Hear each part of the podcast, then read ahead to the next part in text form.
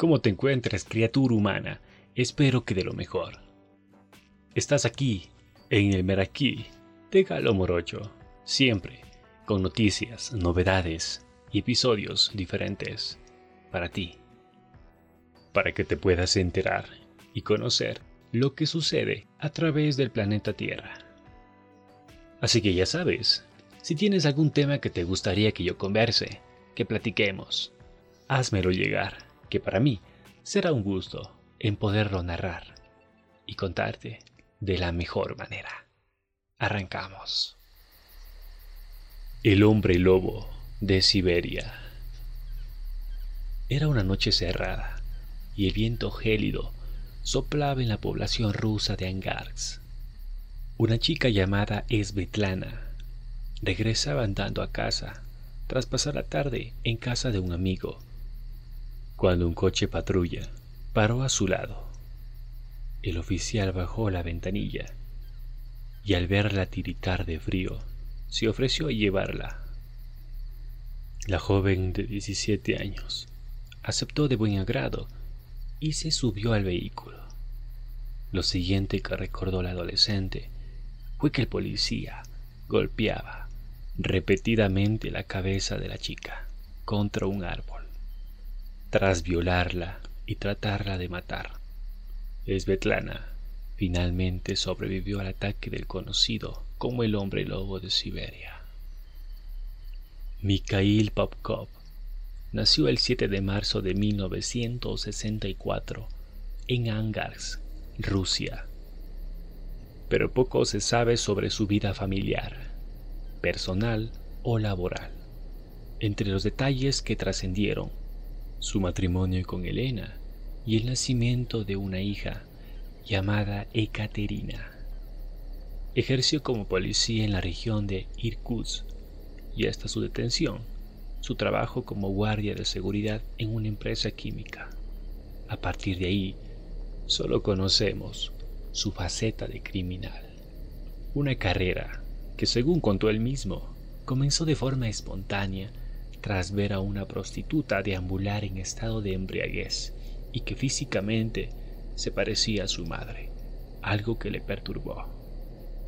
Parece ser que la matriarca era alcohólica y maltrataba y abusaba físicamente de Mikhail cuando aún era menor. Aquellos dolorosos momentos llevaron al entonces policía a tratar de eliminar dichos recuerdos ejerciendo la violencia contra las mujeres. Una misogonía que se saldó con más de 80 asesinatos entre los años 1992 y 2000. El lugar elegido para sus crímenes, Angarsk, una pequeña ciudad de Siberia con unos 250.000 habitantes, que sufrió el terror de unos femicidios que tardaron décadas en resolverse. Las mujeres no salían de casa por temor al bautizado como el hombre lobo y es que su modus operandi reflejaba la ferocidad de sus actos. La elección de sus víctimas no era al azar. Popkov seleccionaba mujeres corpulentas de entre 17 y 40 años, con una estatura de unos 50 y unos 70 y con evidentes signos de ebriedad. Una vez encontrado el objetivo, el uniformado policía se ofrecía a llevarlas a un destino en el coche patrulla. Ninguna de las mujeres sospechó jamás que bajo aquella apariencia de amabilidad se escondía un feroz asesino en serie. Una vez en el interior del coche, las golpeaba en la cabeza hasta dejarlas inconscientes y ponía rumbo a las afueras de la ciudad.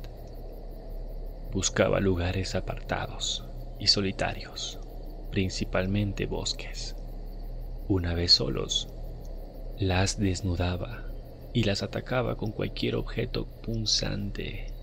Utilizó desde hachas, cuchillos, punzones o destornilladores, hasta garrotes, martillos, bates de béisbol o tacos de billar.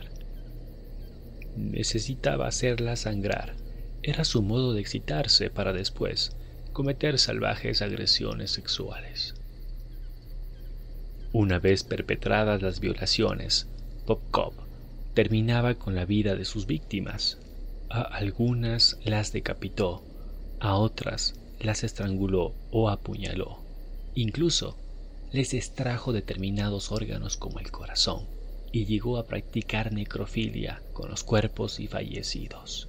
Después, abandonaba los cadáveres en zonas boscosas, carreteras poco transitadas o cementerios. Aunque el asesino nunca siguió el mismo patrón para matar. Todos sus crímenes tenían algo en común, su sadismo. Este maniático como también llegaron a denominarle en los medios de comunicación, fue uno de los hombres más buscados por las autoridades. Durante años se especuló sobre su identidad.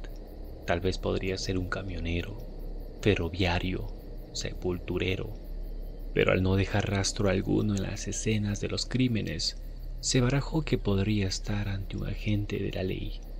Pero, ¿quién? Solo hubo dos testigos que reconocieron a Popkov. La primera fue Svetlana Mizyavichus, quien la noche del ataque tenía 17 años. Pensé que era seguro ir con un policía, explicó en una entrevista. La noche del 26 de enero de 1998 era especialmente helada en Angars. Tenía tanto frío de la cabeza a los pies que acepté y subí al coche patrulla. Lo siguiente que recordé fue que él golpeaba repetidamente mi cabeza contra un árbol. Estaba completamente desnuda, temblando, y vi en sus ojos que quería violarme. Sin embargo, él estaba mudo, no respondía a nada antes de agredirme. En un momento dado, Svetlana logró zafarse y pedir ayuda a unos transeúntes, pero no quisieron socorrerla. Aquí fue cuando Popkov la alcanzó y se la llevó de nuevo. Lo siguiente que supe fue que me desperté en una morgue. Me senté y vi una etiqueta en la punta de un cadáver a mi lado pero de la impresión me desmayé. Horas después me levanté en un hospital, pero el trauma fue tal que no recordaba nada de lo sucedido, ni siquiera su nombre ni su edad. Aparecí con la mitad del cabello arrancado, mi cuerpo estaba paralizado de un lado y con un estrés postraumático que me duró después de 20 años. Aquel ataque me hizo envejecer siete años. No podía caminar ni hablar. Tuve que aprender todo de nuevo, desde el principio. Me llevó dos o tres meses. Tuve un tartamudeo y todavía lo tengo. Por las imágenes que se observa de Svetlana, podemos darnos cuenta cómo, cómo la vida la cambió. En las fotos, claramente podemos ver cómo está esta mujer consumida por el trauma que le dejó este asesino. No obstante, cuando Svetlana narró su dramático episodio en comisaría y describió físicamente a la gente en cuestión, nadie la creyó. Nadie sospechó que el autor de tales aberrantes hechos fuera un compañero. La declaración de Popkov negando cualquier implicación al respecto y aportando una sólida coartada, eliminó cualquier halo de recelo. También contribuyó su propia mujer, Elena, que además de trabajar como oficial, aseguró haber estado con él aquella noche. Después de este episodio, la joven tuvo que esperar 17 años para ver a su atacante sentado ante un tribunal. Perdí la capacidad de caminar de nuevo en el segundo que lo vi. Mencionó Svetlana tras subirse al estrato y relatar el ataque. Evjanilla Protasova fue la segunda superviviente del maníaco de Angars. Aquella noche de 1999, la joven de 18 años discutió con su novio al salir de un restaurante. Quería que fuera a su casa, pero me negué rotundamente. Él se enfadó y me gritó que me fuese por mi propia cuenta. Aquí fue cuando Popkov apareció, la convenció para subirse al coche policial y tras un contundente golpe en la cabeza, la llevó al bosque. Al despertar, la sacó a rastras del pelo y continuó golpeándola fuertemente. Recuerdo claramente esa cara. Parecía una bestia y me asusté por completo. Pese a que yo tenía claro que él me iba a matar, no me rendí. Saqué fuerzas y logré escapar. Pero solo durante un momento, él me atrapó de nuevo y prosiguió con el suplicio. Entonces todo se volvió negro, hasta que desperté en el hospital Irkutsk. Había sobrevivido milagrosamente. Los asaltos de Evjanilla y Sebatlana no fueron los únicos que consumó el también denominado asesino del miércoles, por ser este día de la semana cuando se hallaron la mayoría de los cadáveres. Las autoridades actuaban desesperadas por descubrir al serial killer, mientras que éste se encargaba de desviar la atención, participando en las investigaciones. Durante años aparcaron las dos únicas pistas fiables que obtuvieron en las escenas de los crímenes, una muestra de ADN y las huellas de un neumático de un vehículo 4x4. Por no mencionar las declaraciones de las jóvenes supervivientes. Tras casi dos décadas de atasco en las investigaciones, en el año 2012, uno de los investigadores propuso una nueva vía, cotejar el material genético del sospechoso con el de los policías activos y retirados. El banco de datos era de 3.500 personas, pero hubo una coincidencia. La segunda llegó cuando analizaron las marcas de todo terreno que dejaron cerca de los cadáveres. Estas pertenecían a un Jeep Niva, así que buscaron los vehículos registrados en la localidad de Angars por aquella época y se toparon con su dueño una vez más. Todas las miradas apuntaban a Mikhail Popkov. Su detención se produjo el 23 de junio de 2012, cuando el sospechoso, que trabajaba como guardia de seguridad, fue despedido de la policía en 1998. Acudía a Vladivostok a comprarse un coche. Fue acusado de asesinar a 29 mujeres, aunque solo reconoció a 24 durante su declaración, tanto en sede policial como judicial, Popkov dijo querer purgar a su ciudad de mujeres inmorales, a las que tenía que castigar. Solo mataba a mujeres de vida disipada, llegó a decir. Los expertos que analizaron al purgador, así como también lo mencionaban, creían que su obsesión por castigar a sus víctimas comenzó cuando sospechó que su mujer le era infiel.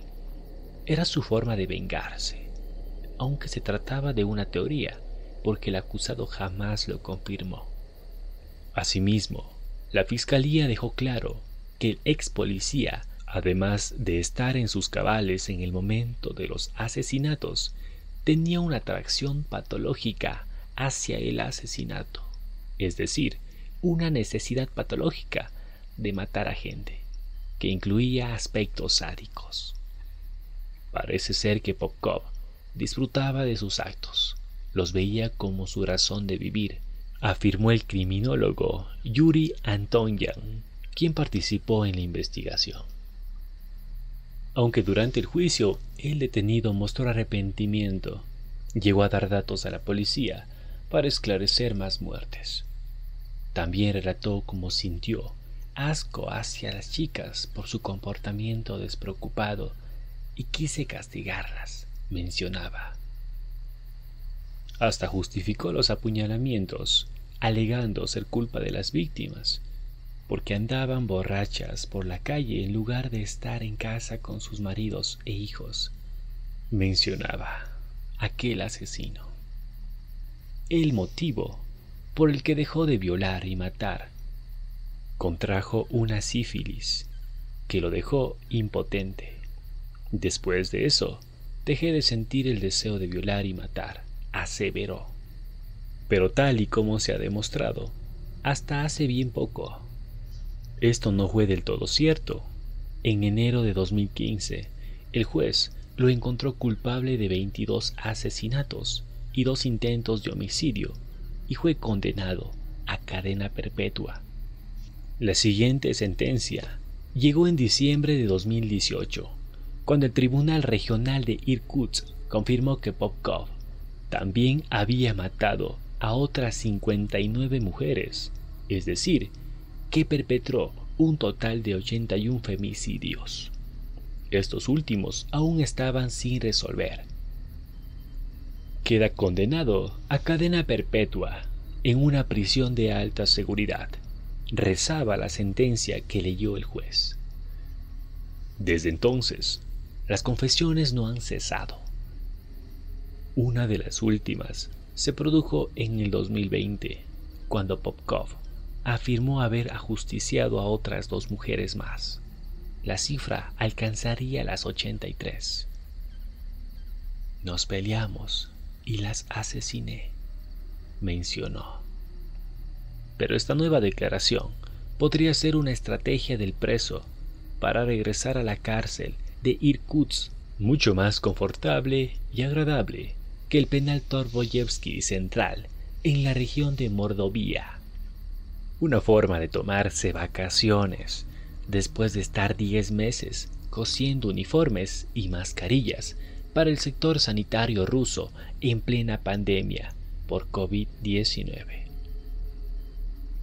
Algo que está haciendo falta a nuestro país para estos asesinos, violadores, pedófilos realmente que se dediquen a hacer algo.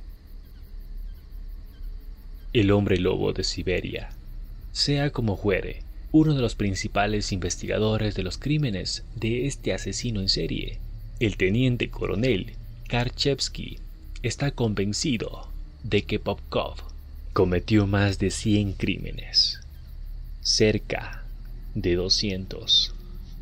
Realmente Popkov un asesino que no tenía piedad con sus víctimas, como las trataba. ¿Qué opinas? Déjame tus comentarios. Esto es El Meraquí de Galo Morocho. Te me cuidas. Hasta pronto.